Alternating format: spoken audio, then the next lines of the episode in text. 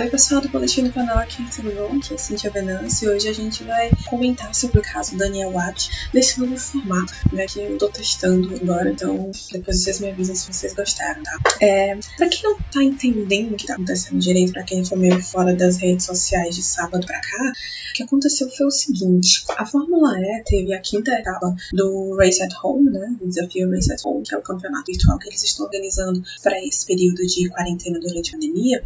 E é, depois do, da vida acabar, descobriram que o Daniel Abt tinha colocado uma outra pessoa competindo no lugar dele. É uma história que parece meio bizarra, né? E sei lá, vocês podem pensar, mas como isso aconteceu na transmissão ao vivo? Mas a verdade é que ela aconteceu, tá? Então, vamos começar narrando os fatos, que é para todo mundo entender direitinho o que tá sendo. É, durante a corrida, os pilotos eles ficam, eles usam aqueles softwares de videoconferência, né? Entre eles, até para se comunicar com o pessoal da transmissão também. E durante todo, não durante todo o evento, mas durante uma parte do evento, o rosto do Daniel Abt, ou do que seria o Daniel Abt, ele ficou encoberto por um equipamento. Era como se fosse um microfone ou alguma coisa assim, que não tava uh, mostrando o rosto dele, né? Ele tava quietinho, a câmera tava lá, tinha imagem, mas não tinha uh, som e o rosto dele não aparecia. E ele também não fez a transmissão pela, pelo Twitch, que era uma coisa que ele fazia e vários outros pilotos faziam. É, durante a corrida, o Stoffel Van Dorn ele chegou a fazer esses questionamentos. É, ainda no quali, na verdade, é, ele chegou a dizer que achava que não era o Daniel Abt que estava correndo. E ele foi mandou umas mensagens né, pelo celular, pelo WhatsApp pro Daniel e ficou tipo, nossa, Daniel, o que, que você tá fazendo? Até aí, ok, assim, entre aspas, né? Durante a corrida, uh, o substituto do Daniel Abt se envolveu em alguns toques com o Van Dorn, porque o Van Dorn largou da pole, né? Ele conquistou a pole. E durante a corrida, por causa desses incidentes, é, ele perdeu a posição, a primeira posição, para o Oliver Holland, que foi quem ganhou a corrida, e para o substituto Daniel Abt. E por causa disso, ele se estressou um bocado e começou a dizer durante a transmissão que não era o Daniel que tá correndo. Ele falou palavras do Van Dorn. Eu sei que não é o Daniel. Ele falou assim durante a corrida. Quando a corrida terminou, ele ficou em segundo lugar. O pódio ficou com é, Oliver Holland em primeiro, Stoffel Van Dorn em segundo e o Daniel Abt, aspas, em terceiro. Durante a entrevista do pódio, a câmera do Daniel foi desativada e ele ficou sem áudio, ou seja, a Nick Shields não conseguiu falar com ele. Ele só falou com o Holland e com o Van Dorn. E o Van Dorn voltou a dizer, é, voltou a questionar sobre a presença do Daniel. Ele falou assim: Ah, eu me pergunto se é mesmo o Daniel no carro. É, ele, ele já sabia que não era, mas ele quis levantar essa suspeita porque ele foi prejudicado, né, pelo substituto do Daniel, digamos assim. E, enfim, aí o, o, o Abt não deu entrevista. E no pós-pódio também eles fizeram uma rápida entrevista lá com o Geric Verne. E o Geric Verne também fez esse mesmo questionamento. Falou: olha, vocês deveriam investigar isso, porque pode ser que não seja ele. Acabou a corrida, o pessoal foi investigar, foram atrás do endereço de IP e descobriram né, que o IP do computador que o Daniel Abt estava usando não estava na Alemanha, estava na Áustria. Foi quando eles identificaram que quem disputou a corrida, na verdade, foi um rapaz de 18 anos anos, chamado Lorenz é, Horzing, eu acho que é isso. Vocês que falam alemão falam melhor que eu, por favor, me ajudem. Mas que ele era, ele é um menino de, né, um rapaz de 18 anos, que é, competiu no, no grid dos desafiantes, né, da competição do Race at Home, pela Virgin. É, e aí mais tarde, depois, né, do vídeo que o Daniel falou, do vídeo de desculpas dele, que a gente vai falar já já, ele falou que a ideia dessa troca foi do próprio Daniel. E ele mostrou trechos disso, né, quando ele sugere Ai, aí, Lourenço, você quer trocar de lugar comigo? Eu tô falando sério, não é piada não. É, a gente deveria conversar sobre isso. E, enfim, quando o Daniel Abt foi contratado né, pela organização da Fórmula E, ele assumiu a culpa, disse que foi verdade, que ele tava, tinha colocado outra pessoa no lugar dele. E como punição, ele foi é, desclassificado da prova e teve que pagar uma multa de 10 mil euros que foi doada a uma instituição de caridade. A escolha do Daniel. E ele escolheu uma instituição que ele já ajuda há um tempo. Isso tudo no sábado, tá? Então, até aí, o que tinha acontecido era isso. E, e ficou aquela coisa de, de de revolta, né? Os comentários negativos nas redes sociais, a imprensa começou a fazer um burburinho disso. Porque, poxa, era um evento de caridade e a pessoa tá trapaceando? Como assim, né? É, e aí, assim, a gente meio que ficou domingo e segunda nisso. Inclusive eu, né? Que me viu no Twitter, sabe? Eu dei umas cutucadas sobre esse assunto e lá no grupo dos apoiadores do Boletim do que a gente conversou sobre isso também. E aí, eis que chega a terça-feira, manhã aqui no Brasil, início da tarde lá na Europa, é, e a Audi joga uma bomba, né, digamos assim, pra gente, dizendo que o Daniel Abbott estava imediatamente suspenso de todas as atividades dele que ele tinha com a marca. E isso começou a gerar uma discussão em todas as redes sociais, principalmente no Twitter, sobre o quanto isso era correto ou não. É, e aí eu me posicionei como favorável à decisão da Audi, que para mim era assim, até então, né, era uma decisão perfeitamente cabível, porque não fazia sentido. A atitude do Daniel não fazia o menor sentido. E a Audi usou a seguinte coisa para é, justificar sua decisão, né? Eles falaram, em uma nota oficial, eles disseram que integridade, transparência e conformidade consistente são, é, são valores principais para a Audi em qualquer situação, em qualquer atividade de, de, é, que eles estivessem envolvidos, né? E que eles têm que estar o tempo todo de acordo as regras. E que não existe exceção para isso, né? E que, por isso, eles decidiram realmente suspender o Daniel Abbott, porque, como eu comentei agora há pouco, o Daniel ele assumiu a culpa e disse que é, não foi ele que disputou a prova. Né? Então, como punição, até então, até no amanhã, né, no começo da manhã de terça-feira, dia 26 de maio, aqui no Brasil, o Daniel estava suspenso. E aí, para mim, era totalmente favorável uh, é, e apropriada e muito bem justificada a decisão da Audi. E o que aconteceu? Na tarde, né, durante a tarde aqui no Brasil, o Daniel Abt, ele publicou um vídeo no canal do YouTube dele, no canal oficial, em que ele se explica, né? É, ele começa dizendo, uh, o, ele meio que explica o contexto do, das corridas virtuais. Ele, na verdade, nunca escondeu que ele não gosta, e inclusive desse desafio especificamente, ele já tinha dado uma entrevista uns dias antes, é, dizendo que ele realmente não estava levando a sério, e ele se comparou com outros pilotos, ele citou o Max Gunther, que é um cara que treina, sei lá, três horas por dia e o Daniel longe de fazer isso. É, que ele não gosta, então ele não estava levando a sério. E falou que outros pilotos também não estavam levando a sério, pelo menos não como deveriam, né? É, e, e, falou também assim que uh, essa realmente não é a praia dele, né? E que ele justificou a atitude dele como sendo uma brincadeira, tá? Ele meio que ia fazer uma pegadinha com todo mundo, que a corrida do Lorenz, né, do substituto dele, ia ser documentada e que depois eles iam anunciar para todo mundo, meio que em forma de pegadinha. Ah, que vocês pudessem ver minha cara agora, mas tudo bem. É, ele, inclusive, como eu comentei antes, né, ele divulgou o momento em que ele sugeriu essa troca, em que ele falou que ele não estava brincando, ele estava falando sério, trocar e tal. Uh, e repetidas vezes, durante essa explicação dele, ele falou que o campeonato virtual em si era irrelevante para ele, que ele não ia ganhar dinheiro, que ele não ia ganhar nada, que não valia nada para ele, que ele estava fazendo porque meio que tinha que fazer e tinha parceria com o Unicef, enfim, era isso. Mas que ele, conscientemente, ele não trabalharia num evento de caridade, né? Então, realmente, até aquele, até as coisas acontecerem, ele não estava entendendo que o que ele estava fazendo era algo grave poderia ter consequências graves. Né? Ele falou que só depois que acabou e que as coisas começaram a tomar uma, uma proporção diferente do que ele esperava, foi que ele começou a entender que o que ele tinha feito era errado. É, e aí ele falou que teve que ficar é, domingo e segunda sem poder falar por razões contratuais, ou seja, ele devia estar esperando a decisão da Audi, né? A Audi falou, olha, fica quieto na sua, deixa a gente resolver e depois você fala. E que depois da, da, do comunicado da Audi, ele ficou sabendo que ele tinha sido desligado da equipe, né? Que, eles, que a parceria tinha acabado, que ele não vai mais correr pela Audi na Fórmula E e que agora boa sorte para todo mundo, né? É, ele falou que ele realmente reconheceu o erro, disse que foi um grande erro, que ele se explicou com todo mundo, com a equipe, com o Unicef, com a família, com os amigos, e, e que ele nunca se sentiu tão mal na vida dele é, como ele estava se sentindo naquele momento. Ele também deu uma criticada na imprensa, porque disse que o pessoal deu uma inflada nos ânimos e coisas nesse sentido, é, mas que ele ia ter que lidar com todas as, as consequências do ato dele, que ele entendia isso, e que ele também estava feliz porque o Lorenz ele não foi punido, né? Toda a culpa realmente caiu nos ombros do, do Daniel Watt. É, ele falou no, no, sentido de que ele chegou no fundo do poço, né? Que ele não poderia ir mais fundo na carreira dele, mas que é, ele ia dar a volta por cima.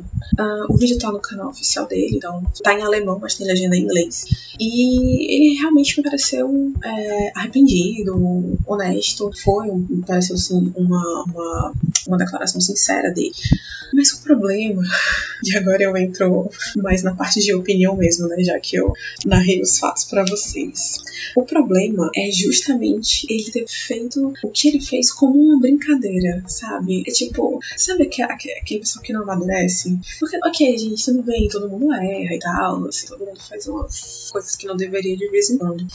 Mas é porque tem algumas coisas que, que não dá, não dá, de verdade, assim. Eu, eu, desde que eu terminei de ver o vídeo dele, eu fiquei me perguntando que tipo de reação ele esperava das pessoas. Por exemplo, ele tá. É, ele fez essa pegadinha, beleza? Ele ia documentar, ele ia gravar vídeo e depois ia mostrar pra todo mundo. E o que ele achava que ia acontecer? Tipo, que ia todo mundo dar risada e dizer, nossa, Daniel, caramba, você colocou outra pessoa, né? Poxa vida, hahaha. assim, não faz sentido. É, é, uma, é uma atitude que não faz o menor sentido. Que você não espera de um homem de 27 anos, você não espera de um piloto de Fórmula E que tava numa competição. Que vamos colocar como competição oficial porque tá sendo organizado pela Fórmula E.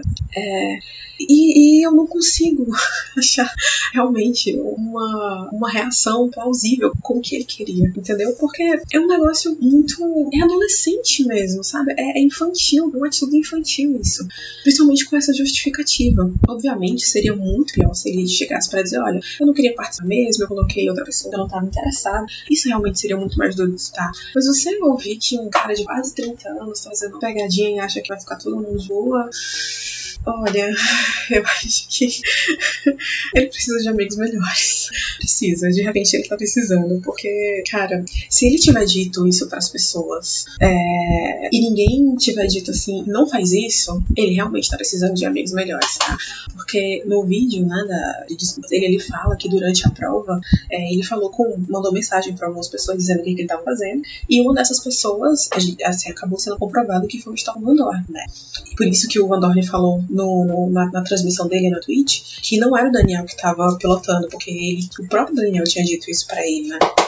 E a parte da, da inconsequência do Daniel Abt uma coisa que, assim, me deixa preocupada mesmo, de verdade, sabe? Porque é, tudo bem, as pessoas dizem que é um jogo, que é um campeonato virtual, que realmente não vale, não vale prêmio nem nada. É, mas é que assim, galera, não é só um jogo. O evento da Fórmula E não é só um jogo. E eu acho que esse é o principal problema, tá? Não só do Daniel Abt, mas com outros pilotos que é uma crítica recorrente dos próprios fãs da Fórmula E, que os pilotos eles não levam o campeonato tão a sério quanto ele deveria. E isso é uma crítica que vem acontecendo desde a etapa de abertura, que era teste que realmente não valia nada, nem ponto. É, e essa atitude do Daniel é um claro reflexo disso, sim. Ele não compreendeu a, a grandeza e a seriedade do evento. Por quê? Ele estava disputando esse campeonato, esse campeonato virtual pela Audi. Quando ele aparecia, ele estava com a imagem, ele estava vestindo a imagem da Audi. E ele não pensou na equipe, primeiro. É, ele não pensou na competição em si. Ele não, não pensou na categoria Fórmula E. E, e agora a Fórmula E está com uma crise nas mãos para gerenciar, porque diante de todas as consequências, de todo desenrolar, é, o campeonato ainda tem três etapas até acabar, né? Tem mais um fim, mais dois fins de semana, que é a última, daqui a dois fins de semana é rodada dupla. Então faltam dois fins de semana e três rodadas. E eles precisam fazer isso acontecer. Então, como é que vai ficar moral dos outros pilotos tendo que participar disso, sendo que a maioria deles, ou pelo menos boa parte deles, é, já demonstrou apoio ao Daniel Abt e alguns até anunciaram, inclusive, que não vão fazer transmissão na Twitch também, entendeu? Então, como é que vai ficar, sabe? É uma situação muito difícil, assim. É, o Daniel Abt com certeza não pensou nessas consequências, mas elas estão aí e, e não só ele, mas outras pessoas vão ter que lidar com isso. E o principal que ele não considerou foi o Unicef. O Unicef é o Fundo das Nações Unidas de é, Combate à Pobreza na Infância na Juventude, se eu não me engano, a tradução literal é isto. E eles trabalham com um nível de seriedade que, assim, é, talvez eu não consiga imaginar direito, tá? E, tipo, aí aqui eu vou entrar num ponto da discussão que muita gente falou que, ah, mas ele era obrigado a participar? Provavelmente sim. Talvez ele não tenha tido um contrato específico para o campeonato virtual. Mas dentro do contrato dele com a Abt, com certeza tinha várias cláusulas lá de relações públicas, eventos e tal, e ele tinha que participar. E o que eu acho também é que a parceria com o Unicef também dependia da participação do grid oficial da Fórmula E. Porque, gente, a Unicef é ONU, sabe? É uma instituição mundial que precisa trabalhar com seriedade, entendeu? Então, o comprometimento da Fórmula E em nome dos pilotos teve que ser colocado na mesa para que essa parceria desse certo. E é uma parceria que está rolando desde a etapa teste, é, porque a gente sabe que a Fórmula E eles têm essa pegada do social muito forte. E foi uma maneira que eles encontraram também de trabalhar esse lado social uh, durante o durante o campeonato, né? Durante a quarentena, a pandemia e tal. E a renda, é, né, tudo que for arrecadado durante o campeonato, ele vai ser doado à Unicef, que vai ajudar as crianças carentes que foram afetadas pelo coronavírus, né, do Covid-19. Então, assim, é, o Daniel Abt não pensou nisso, nisso tudo, assim, ele não, por isso que eu falo que ele não entendeu o que era a grandeza, o que era a, a seriedade desse evento. Ele simplesmente achou que ele poderia brincar e foi lá e brincou, né? Uh, talvez, é, não sei, eu, eu acho assim complicado ficar julgando pelo histórico dele, porque ele vem de uma família tradicional dentro do automobilismo, né? Então, sei lá quantas vezes ele fez alguma coisa errada e, enfim, passaram a mão na cabeça e coisas nesse sentido. Talvez ele nunca tenha realmente. É, ele, ele, nunca teve que lidar efetivamente com as consequências de algo que ele fez, vai saber, né? Também aqui meio que supondo. Mas é, ele agora vai enfrentar um, um, uma barra complicada e não sei, não sei onde ele pode se realocar depois disso, né? A gente não sabe como vai ficar a próxima temporada da Moé, mas a gente sempre sabe que tem das cadeiras, então pode ser que tenha oportunidade em outra equipe, não sei. Talvez ele tenha que mudar de categoria, provavelmente, tá? São coisas pro futuro. É, mas assim, é, eu tava falando da, da competição, que tinha crise pra, pra Fórmula E gerenciar e dos apoio, do apoio que outros pilotos deram pro Daniel Watt. O Jack Werner, inclusive, ele tocou nesse assunto dizendo que tem muita gente que não tá realmente levando a sério, principalmente na história das corridas de bate-bate, né? Quem acompanhou alguma das corridas viu que principalmente nas primeiras curvas era o caos. Era o caos, era literalmente caótico, era carro por cima de carro. E a gente realmente olha para aquilo e acha muito estranho, porque eles são pilotos profissionais E aquelas imagens, né, aquele comportamento, ele não diz com as atitudes de pilotos profissionais. Então aquilo é realmente muito estranho. Mas é aquela coisa, quem faz isso faz ponta própria, tá? Tem que assumir que tá fazendo, tá mostrando.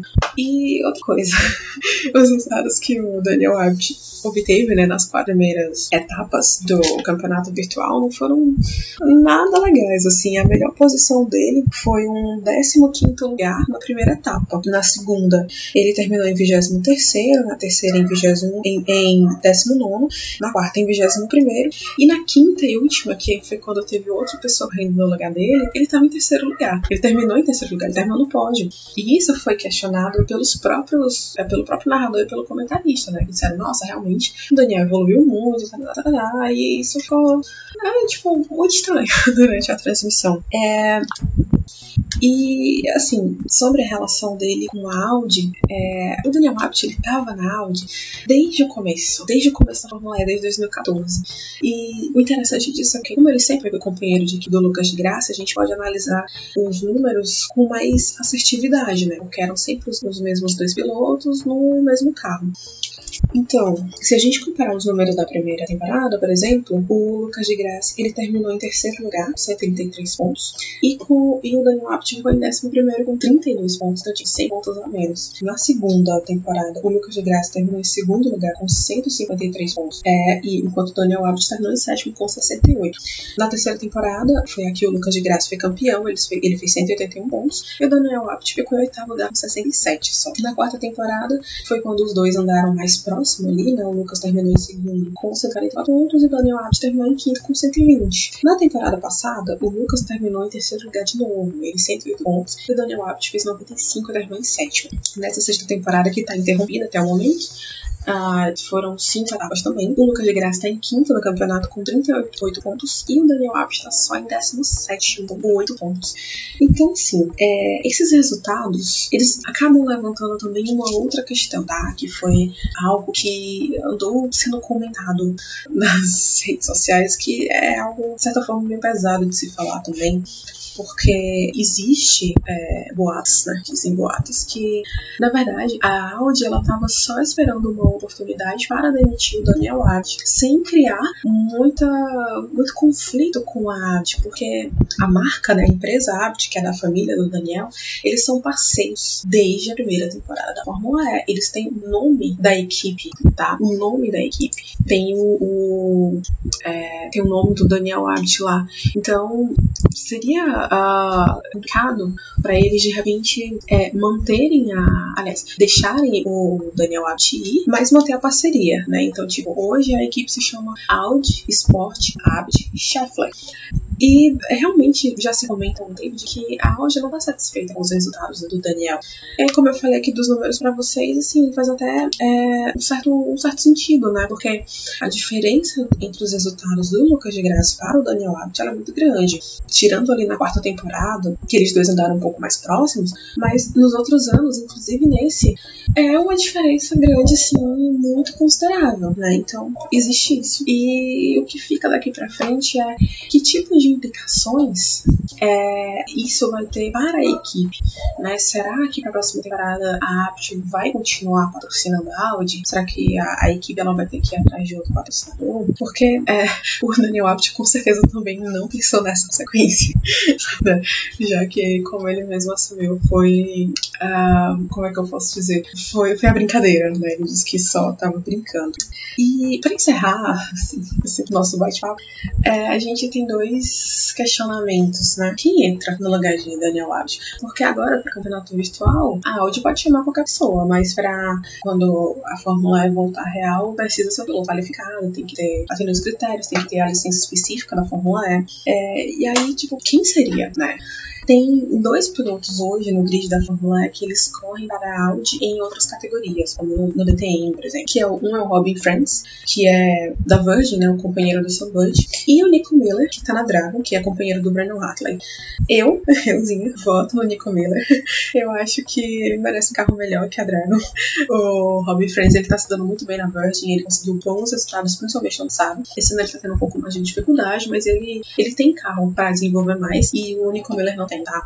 E nessa temporada, se não me engano, foi México ou Marrakech? Eu acho que. Acho que Marrakech, o Nico Miller ele conseguiu um resultado é, muito bom pro carro que ele tem.